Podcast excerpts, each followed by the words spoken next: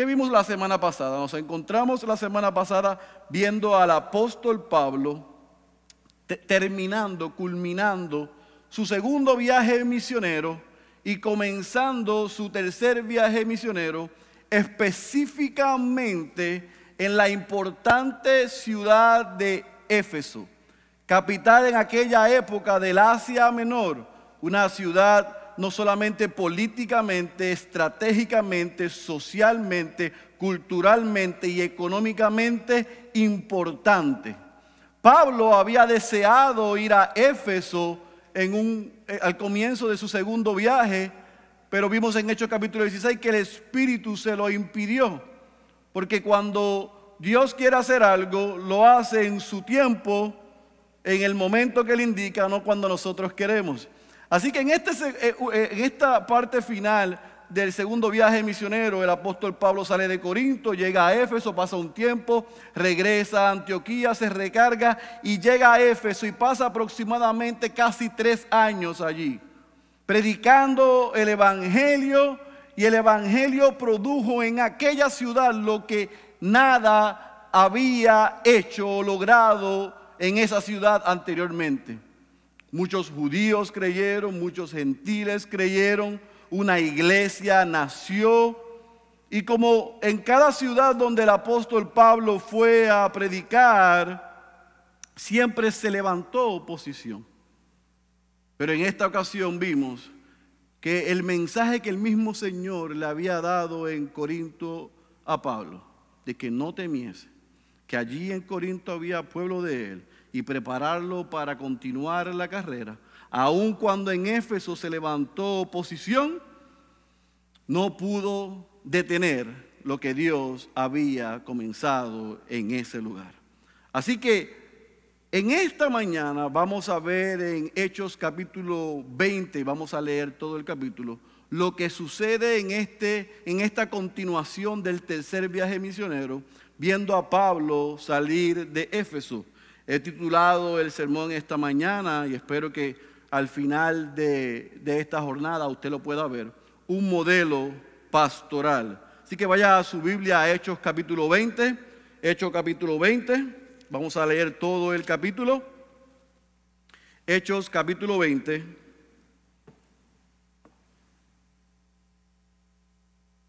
Cuando usted esté ahí me dice amén.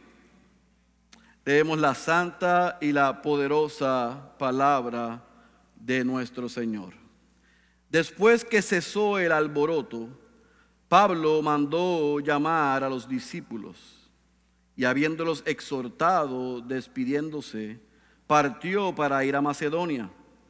Y después de recorrer aquellas regiones y de haberlos exhortado mucho, llegó a Grecia.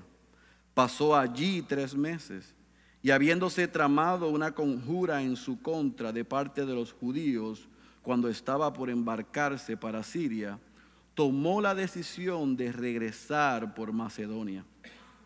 Y lo acompañaban Sopater de Berea, hijo de Pirro, Aristarco y segundo de los tesalonicenses, Gallo de Derbe y Timoteo, Tíquico y Trofimo de Asia, específicamente de la ciudad de Éfeso. Pero estos se habían adelantado y nos esperaban en Troas. Nos embarcamos en Filipos después de los días de los panes sin levadura y en cinco días llegamos a donde ellos estaban en Troas y allí nos quedamos siete días. Y el primer día de la semana, cuando estábamos reunidos para partir el pan, Pablo les hablaba pensando partir al día siguiente y prolongó su discurso hasta la medianoche. Había muchas lámparas en el aposento alto donde estábamos reunidos y estaba sentado en la ventana un joven llamado Eutico. Y como Pablo continuaba hablando, Eutico fue cayendo en un profundo sueño hasta que, vencido por el sueño, cayó desde el tercer piso y lo levantaron muerto. Pero Pablo bajó y se tendió sobre él y después de abrazarlo dijo, no os alarméis porque está vivo. Y volviendo arriba, después de partir el pan y de comer, conversó largamente con ellos hasta el amanecer y entonces se marchó. y se llevaron vivo al muchacho y quedaron grandemente consolados. Entonces nosotros, adelantándonos a tomar la nave, zarpamos para Azón con el propósito de recoger allí a Pablo, pues así lo había decidido, deseando ir por tierra hasta Azón.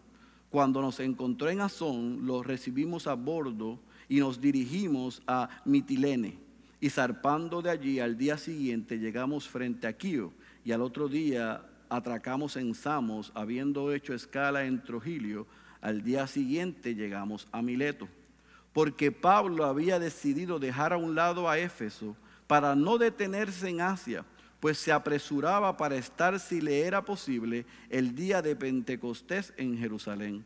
Y desde Mileto mandó mensaje a Éfeso y llamó a los ancianos de la iglesia. Cuando vinieron a él les dijo, vosotros bien sabéis cómo he sido con vosotros todo el tiempo, desde el primer día que estuve en Asia, sirviendo al Señor con toda humildad y con lágrimas y con pruebas que vinieron sobre mí por causa de las intrigas de los judíos como no rehuí declarar a vosotros nada que fuera útil, y de enseñaros públicamente y de casa en casa, testificando solamente tanto a judíos como a griegos del arrepentimiento para con Dios y de la fe en nuestro Señor Jesucristo. Y ahora he aquí que yo, atado en espíritu, voy a Jerusalén sin saber lo que allá me sucederá salvo que el Espíritu Santo solemnemente me da testimonio en cada ciudad diciendo que me esperan cadenas y aflicciones. Pero en ninguna manera estimo mi vida como valiosa para mí mismo, a fin de poder terminar mi carrera y el ministerio que recibí del Señor Jesús, para dar testimonio solemnemente del Evangelio de la gracia de Dios. Y ahora he aquí yo sé que ninguno de vosotros entre quienes anduve predicando el reino volverá a ver mi rostro. Por tanto, os doy testimonio en este día de que soy inocente de la sangre de todos, pues no rehuí declarar a vosotros todo el propósito, la reina Valera dice, todo el consejo de Dios. Tened cuidado de vosotros y de toda la grey en medio de la cual el Espíritu Santo ha hecho obispos para pastorear la iglesia de Dios, la cual Él compró con su propia sangre. Sé que después de mi partida vendrán lobos feroces entre vosotros que no perdonarán el rebaño y que de entre vosotros mismos se levantarán algunos hablando cosas perversas para arrastrar a los discípulos tras ellos. Por tanto, estad alerta recordando que por tres años, de noche y de día, no cesé de amonestar a cada uno con lágrimas. Ahora os encomiendo a Dios y a la palabra de su gracia, que es poderosa para edificaros y daros la herencia entre todos los santificados. Ni la plata, ni el oro, ni la ropa, de nadie he codiciado. Vosotros sabéis que estas manos me sirvieron para mis propias necesidades y las de los que estaban conmigo. En todo os mostré que así, trabajando, debéis ayudar a los débiles y recordar las palabras del Señor Jesús que dijo, más bienaventurado es dar que recibir. Cuando terminó de hablar, se arrodilló y oró con todos ellos y comenzaron a llorar desconsoladamente y abrazando a Pablo lo besaban, afligidos especialmente por la palabra que había dicho de que ya no volverían a ver su rostro y lo acompañaron hasta el barco. Permítame orar. Padre, hemos orado el texto que nos corresponde en esta mañana. Rogamos tu asistencia para que tú puedas impartirlo en nuestros corazones y transformar nuestras vidas. Te lo rogamos en el nombre de Jesús. Amén, amén y amén. Pablo sale del alboroto de los plateros en Éfeso. Y Lucas nos dice que antes de salir de Éfeso, Pablo anima, exhorta, recuerda y entonces se despide. ¿A quién él anima? Él exhorta, él recuerda a los líderes, a los pastores, a la gente que el apóstol Pablo había dejado a cargo de esa nueva iglesia plantada en Éfeso. Recuerde que esa era la estrategia paulina, ir a las ciudades, predicar el Evangelio, alcanzar con el Evangelio a los judíos y a los gentiles, desarrollar líderes y entonces establecer las iglesias con líderes y salir a la próxima ciudad.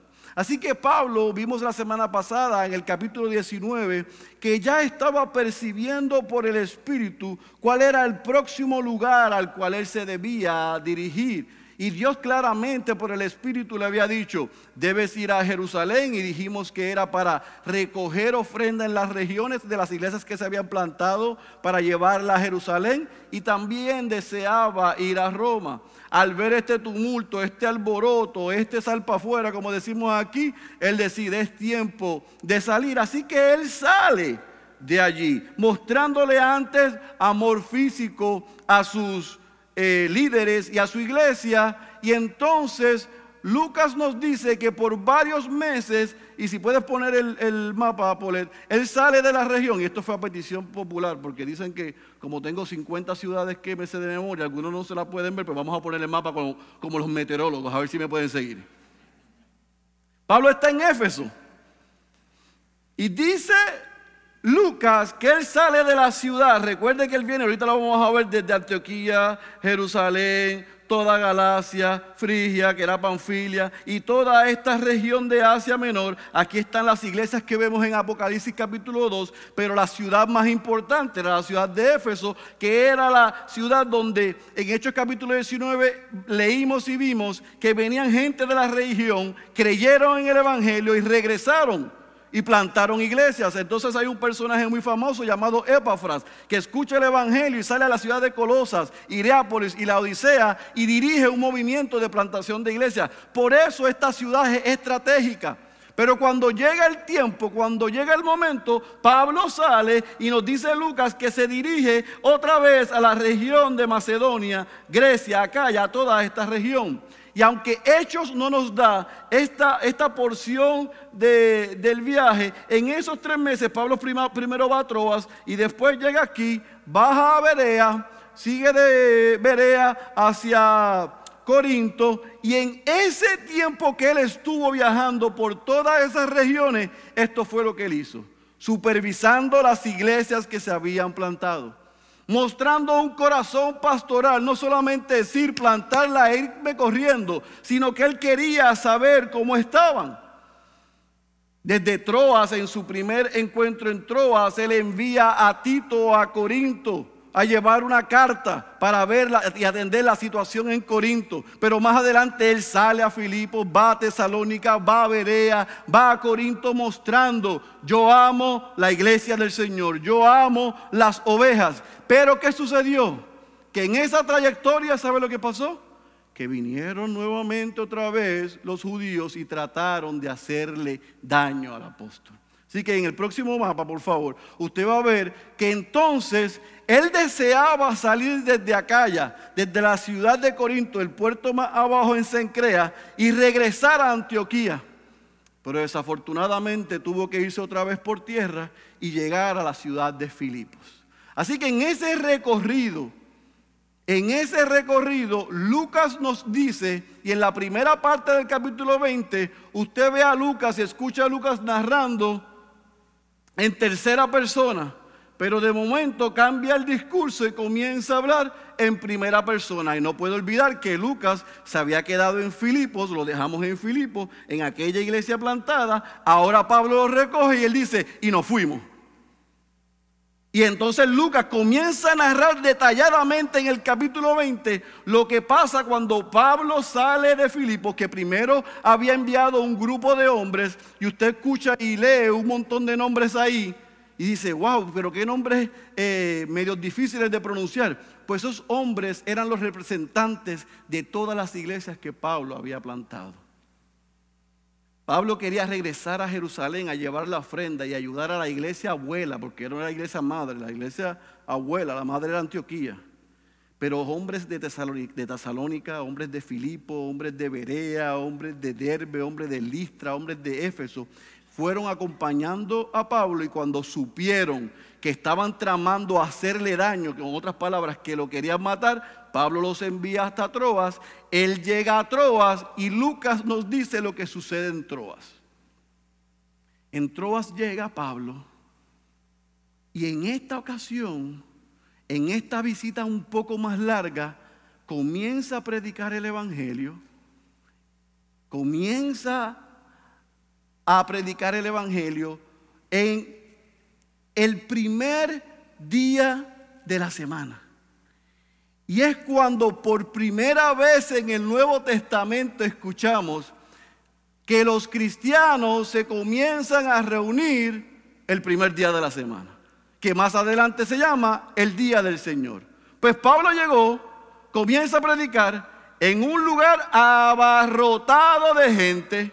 Imagine el calor que debía haber allí. Él decía que habían muchas lámparas para compartir la cena del Señor, para predicar, para tener lo que es el servicio de adoración.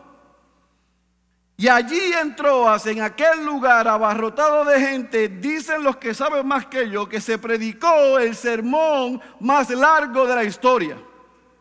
Si es así, yo no lo sé porque yo no estaba allí. Pero Lucas primero dice que cuando se comenzó a predicar, Pablo siguió predicando hasta la medianoche. Y algunos se quejan que yo predico a veces una hora. Predico medianoche, se renuncian a la membresía. Ella no, solamente pues yo entiendo. Hasta la medianoche. Y había un joven llamado Autico que estaba, parece que en el tercer piso, en un área que le llaman la ventana, pero era un boquete que le hacían al edificio, al edificio él estaba sentado allí. Y en aquella época, para que puedan entender el contexto, seis días y el séptimo era descanso. El primer día y los otros seis. Ellos trabajaban los siete días a la semana. Así que muchos de ellos estaban trabajando y como quiera llegaron a escuchar al apóstol predicando, pero el cansancio los venció. No es como aquí en algunas iglesias, que la gente se levanta temprano y como quiera se le duermen al predicador, acabándose de levantar hace tres horas. No, no, ayer era a medianoche y ese joven estaba luchando contra el sueño en la ventana y Lucas narra, y Lucas era doctor, que el hombre cayó estrepitosamente y que perdió la vida. Pero Lucas dice que lo levantan muerto. Y usted tiene que entender que si Lucas dice que lo levantan muerto, ¿por qué estaba qué? Muerto. No solamente porque está siendo testigo, sino porque él era doctor. Y él estaba allí.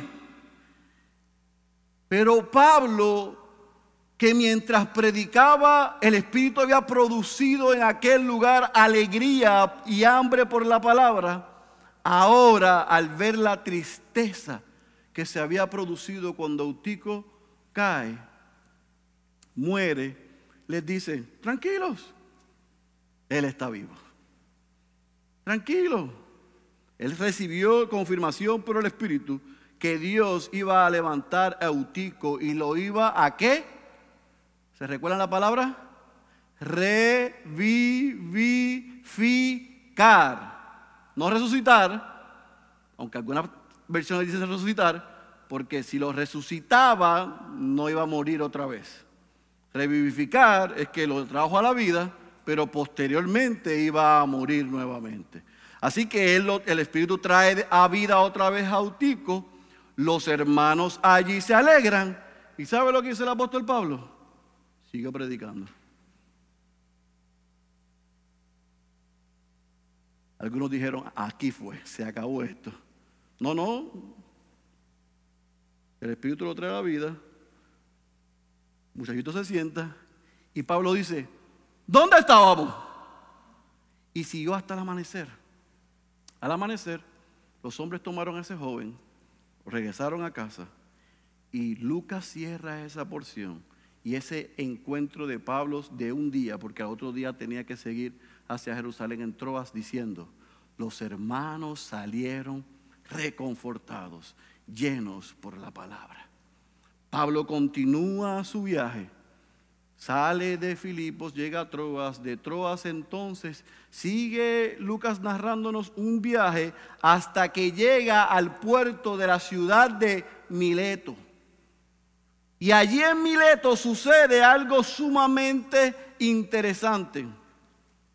Y es que Pablo, en vez de detenerse por tercera vez en Éfeso, llega a Mileto, una ciudad que está 20 millas al sur de Éfeso, y manda a buscar a los pastores de la iglesia en Éfeso. Y Pablo entonces da el discurso, el único discurso registrado en el libro de Hechos específicamente a pastores. Si alguien desea aspirar a ser pastor, si alguno de los que estamos aquí queremos aprender cómo luce un pastor, si una congregación quiere saber si nosotros, sus tres pastores, estamos funcionando según las escrituras, el modelo, la imagen bíblica en Hechos capítulo 20, del versículo 17 hasta el cierre, el apóstol Pablo da una magistral exposición de cómo luce un pastor. Pastor. Y él comienza diciendo, y comienza exponiendo, y comienza a apuntar a cuatro cosas importantes. Número uno, él anima a los pastores de aquella iglesia y les exhorta a entender cómo iba a lucir el futuro de aquella iglesia. Número dos, les instruye de los peligros que se avecinaban desde afuera, pero aún desde adentro. Les exhorta a ser fieles en el ministerio que Dios les ha dado. Y entonces el apóstol Pablo se despide y sale de ellos. Pero desde el versículo 17 hasta cerrar este libro, yo puedo ver dos cosas que es donde yo quiero enfocar lo que me resta de mensaje en esta mañana ya tarde. Y es que Pablo hace una defensa de cómo debe lucir un pastor, no mirando hacia afuera, sino hablando de sí mismo. Y hay que ser bravo. Y hay que estar seguro de sí mismo. Y estar consciente de que lo que Dios le pidió hacer, Él lo había hecho. Tenía una seguridad en el llamado, pero también en la ejecución que les dijo a ellos, recuerden lo que han visto en mí. Y Pablo comienza a decirles, versículo 19, parte arriba, yo me mostré a ustedes siendo humildes. Capítulo 19, parte baja, le dije, pero mi humildad también tuve lágrimas y pruebas allí en Éfeso. En el versículo 20 le dice, yo no rehuí decirles la verdad a ustedes. Versículo 21 le dijo, yo fui inclusivo, les prediqué a judíos y le prediqué también a los gentiles, a los griegos. Versículo 24, parte A, le dijo, ustedes vieron mi espíritu siendo un hombre desprendido y un hombre sacrificado. Parte baja del versículo 24. Yo únicamente centré mi mensaje en dar a conocer el Evangelio. Versículo 27 les dijo, yo les prediqué a ustedes todo el consejo de Dios. Yo no fui selectivo en qué enseñarles. Yo no fui selectivo en esta doctrina que es muy difícil o que puede sonar un poquito que los va a poner incómodos. No, esa que se la predica a Pablo cuando venga. No, yo les prediqué todo el consejo de Dios. Versículo 31, yo los amonesté, yo los corregí, yo los discipliné. Versículo 33, ustedes vieron en mí que yo no fui avaricioso, yo no fui codicioso. Versículo 34, ustedes vieron en mí un pastor que fue un trabajador incansable, no fui un vago. Y versículo número 35, ustedes vieron en mí que yo serví y que no fui servido. Imagine la escena en aquel puerto, aquellos hombres, aquellos pastores de Éfeso, no sabemos cuántos eran, no tenemos la data como tenemos en Antioquía, que nos dan los nombres y la cantidad. Aquí no sabemos, puede que sean seis, puede que sean diez, puede ser que sean ocho. Allí Pablo lo siente, le dicen, ¿Ustedes quieren dirigir la iglesia? Pues miren, diríjanla como la dirigí yo. Úsenme a mí como modelo. Este fue el mismo hombre que se atrevió a decirle a otros, imítenme a mí en la medida que yo imito a Cristo. Es lo mismo que está diciendo aquí.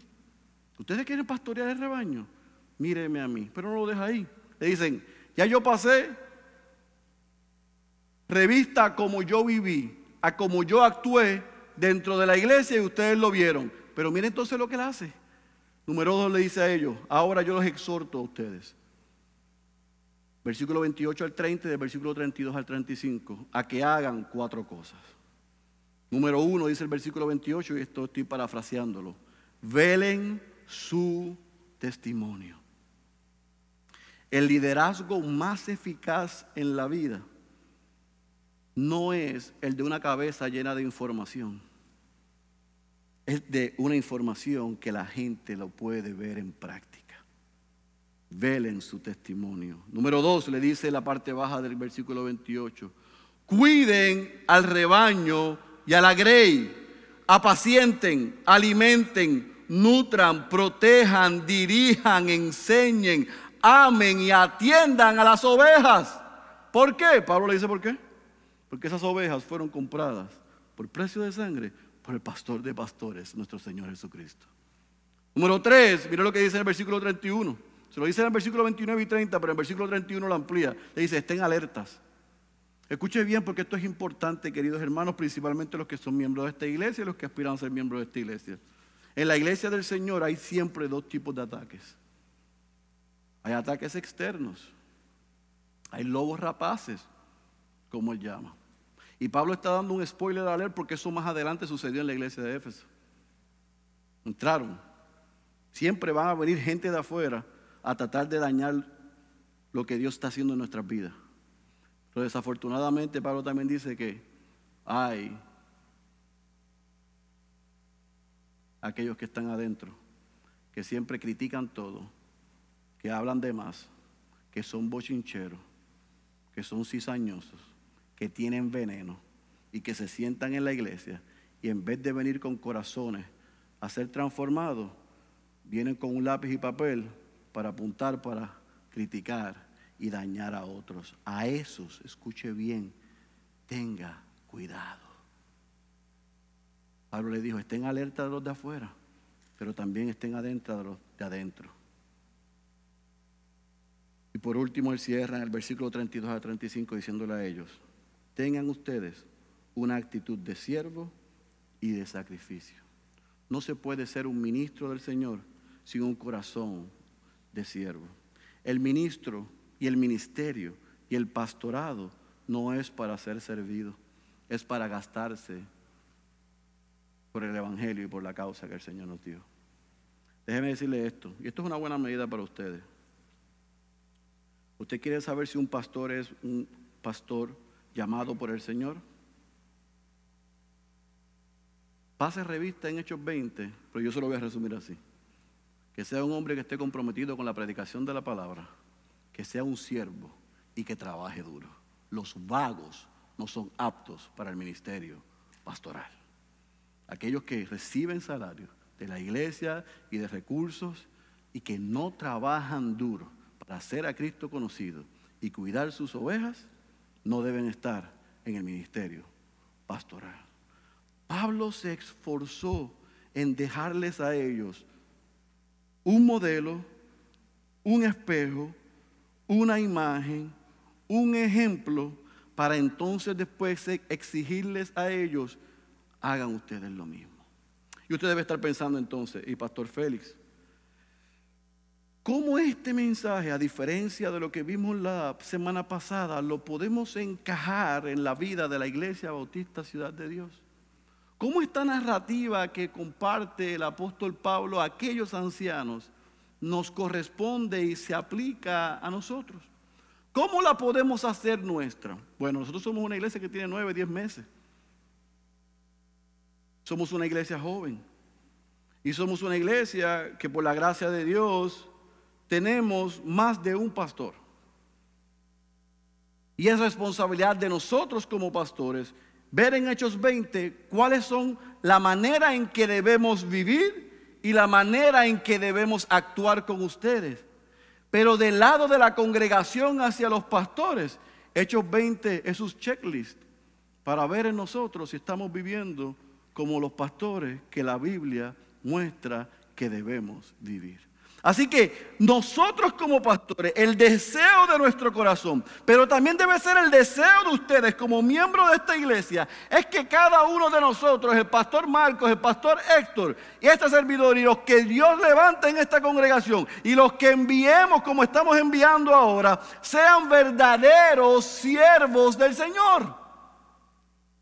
Y nosotros creemos, como lo hemos enseñado a ustedes por los pasados nueve meses, que esa responsabilidad no solamente es de los pastores, es también de la congregación. Ustedes tienen que estar seguros que cuando nosotros pongamos un hombre aquí ante su consideración para llamarlo al ministerio pastoral o para enviarlo a plantar una iglesia, ustedes puedan ver estas características. ¿Cuál es, pastor? Voy a repetir otra vez que usted vea en nosotros que somos humildes. Y déjeme advertirle, ninguno tiene una gran dosis de eso, empezando por este servidor. Yo tengo que morir todos los días a Félix para que Cristo crezca en mí. Y el mejor ejercicio que usted puede hacer no solamente es orar para que yo crezca en humildad, sino ayúdeme y recuérdeme que yo debo ser humilde. Número dos, nosotros debemos entender y saber que en el ministerio pastoral, en cuidar la grey, habrán lágrimas y habrán pruebas. Número tres, usted debe buscar pastores que no rehuyan a decir toda la verdad. Ay, pastor, baja el tono. Bueno, el tono no lo puedo bajar porque es el que tengo. Pero el mensaje no lo vamos a bajar. No lo vamos a diluir nosotros no vamos a predicar un Kool-Aid Gospel, un evangelio de Kool-Aid. Aquí nosotros vamos a predicar todo el consejo de Dios como está escrito, porque se lo diga con guitarra, o se lo diga con violín, o se lo diga con los hermanos atrás con música, la verdad va a doler. Es la verdad. Yo voy a tener tacto, yo la voy a decir en amor, pero porque les amo, les voy a predicar todo el consejo de Dios. Asegúrese que usted ve pastores que seamos inclusivos, o sea, que no tenemos grupitos favoritos. Asegúrese de eso. Yo me salté esta parte, pero la voy a decir porque está incluido ahí. Usted escuchó que eh, Lucas narra a unos hombres que salieron con Pablo y menciona a dos déjeme ir allá para dar los nombres correctos. Aristarco y, Segundo, ¿verdad que sí? Versículo 4. Él habla de dos hombres, Aristarco y Segundo de los tesalonicenses. Aristarco era un hombre que era pudiente. De ahí sale la palabra aristocracia. Un hombre de la clase social alta, adinerado, y preparado. Segundo, era el nombre que le daban a los esclavos. Los conocían por la comuna al que dirigía como primero y al que lo ayudaba como segundo. Y vas a ver más, más adelante en el Nuevo Testamento eh, a tercero y a cuarto. Mire lo que hace el Evangelio. Que en la iglesia en Tesalónica se habían levantado líderes, uno de la alta sociedad y otro que era esclavo. Estaban unidos por el Evangelio, sirviendo en la congregación y llevando la ofrenda de los tesalonicenses a la iglesia abuela. Eso lo produce el Evangelio y un liderazgo que modela inclusividad. Sí, no se deben hacer grupitos en la iglesia. Y si usted ve que alguno de, nuestros, de sus pastores, de nosotros, lo estamos haciendo, siéntase en la libertad de decírnoslo, porque así no se pastorea el rebaño del Señor. Pablo les dice en el versículo 24 y le muestra y nos muestra a nosotros que debemos ser desprendidos y sacrificados. Lo que era de Pablo era de todos. Pablo no se quedó con nada. Pablo en el versículo 24, parte baja, nos dice a nosotros que debemos estar centrados en dar a conocer el Evangelio, en predicar todo el consejo de Dios. Ciertamente los pastores deben amonestar, corregir y presentarlos cuando sea necesario a la disciplina. Y solamente usted cree que nosotros como pastores le vamos a enseñar, pero que cuando usted fallen no los vamos a corregir, esa relación es tóxica y es dañina. Porque el padre que ama a su hijo lo disciplina. El pastor que ama a sus ovejas, lamentablemente hay veces que por no seguir el consejo, los tenemos que amonestar y corregir. Pero eso, en vez de ponerlo usted en contra mía o en contra de los demás pastores, lo que debe hacer es agradecer que haya alguien que está a su lado, caminando y preocupándose por su alma y que está dispuesto a corregirle. El pastor no debe ser avaricioso ni codicioso. Observe eso. Si el pastor se pone primero, segundo y tercero, y usted lo pone cuarto, quinto y sexto, corra de esa iglesia. Hay un meme que anda corriendo por Facebook de un pseudo pastor y pseudo apóstol que dice que cuando él vio los millones de los ricos le dijo al Señor, Dios yo quiero mis millones. Pero como dicen aquí, como dicen los hispanos, John Bunyan dijo, yo como pastor y yo como líder quiero tomar las riquezas del mundo y decir como Pablo, lo que tenía por ganancia, lo tengo por pérdida, por la excelencia en el conocimiento del Señor. Busque pastores que lo que anhelen es la riqueza espiritual. Ahora, no queremos que ustedes tampoco cumplan con sus responsabilidades como sus pastores, porque hay gente que dice que viven por fe y la iglesia no, no cumple con sus responsabilidades. No estamos diciendo eso. Yo espero que usted tenga el juicio para saber lo que yo estoy diciendo. Busquen pastores y seamos nosotros pastores que le podamos modelar a esta iglesia, amados pastores trabajadores incansables, pastores que buscan servir y no buscan ser servidos. Nosotros aspiramos a ser ese tipo de pastor. ¿Cuál es nuestra responsabilidad? Y aquí usted puede velarlo, aquí usted puede anotarlo, aquí usted puede hacer su trabajo de orar. Dios, yo te pido por mis pastores para que ellos velen sus testimonios, para que ellos cuiden bien de nosotros para que ellos estén alertas de las amenazas externas y de las internas y que sobre todas las cosas el pastor Héctor, el pastor Marcos y el pastor Félix tengan actitud de siervos y de sacrificios. Nosotros queremos cumplir con nuestra responsabilidad, pero déjeme decirle que esa responsabilidad no solamente es de todo pastor, es de todo creyente. Todo creyente debe velar su testimonio. Todo creyente debe cuidar del uno o del otro. Todo creyente debe estar alerta de las amenazas. Y todo creyente debe tener actitud de siervo y de sacrificio. Que el Señor nos ayude en esta jornada que nos encontramos. Que ya estamos tomando forma, que ya estamos tomando carácter, que ya estamos estableciendo los cimientos para ser una iglesia.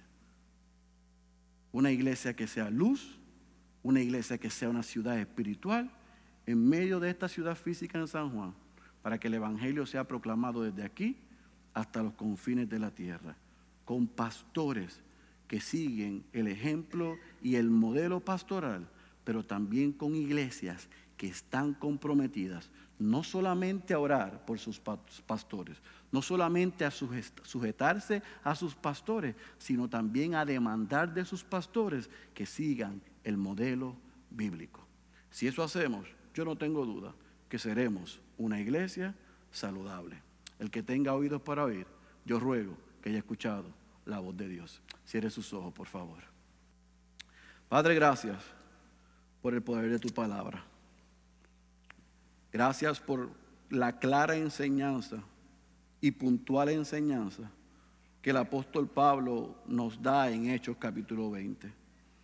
Gracias porque Él tenía un corazón de pastor al ir a visitar a las iglesias que había plantado, al ir y ver la condición de aquellos cristianos, al ir y ver la salud de aquellas iglesias. Gracias Señor porque Pablo era un pastor comprometido con la proclamación de tu evangelio y de todo tu consejo.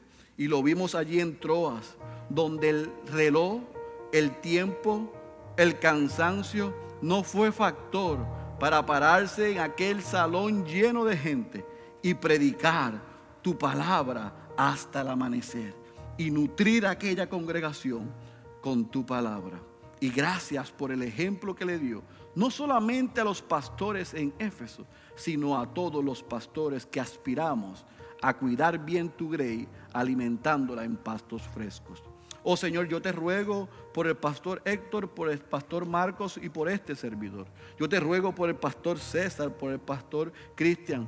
Yo te ruego por el pastor Albert, por el pastor Oscar y por Roy, que salen y salieron, Señor, y que cada uno de nosotros, al final de nuestra carrera, podamos decir como Pablo dijo en Hechos capítulo 20, versículo 24, pero en ninguna manera estimo mi vida como valiosa para mí mismo, a fin de poder terminar mi carrera y el ministerio que recibí del Señor Jesús para dar testimonio solemnemente del Evangelio de la gracia de Dios.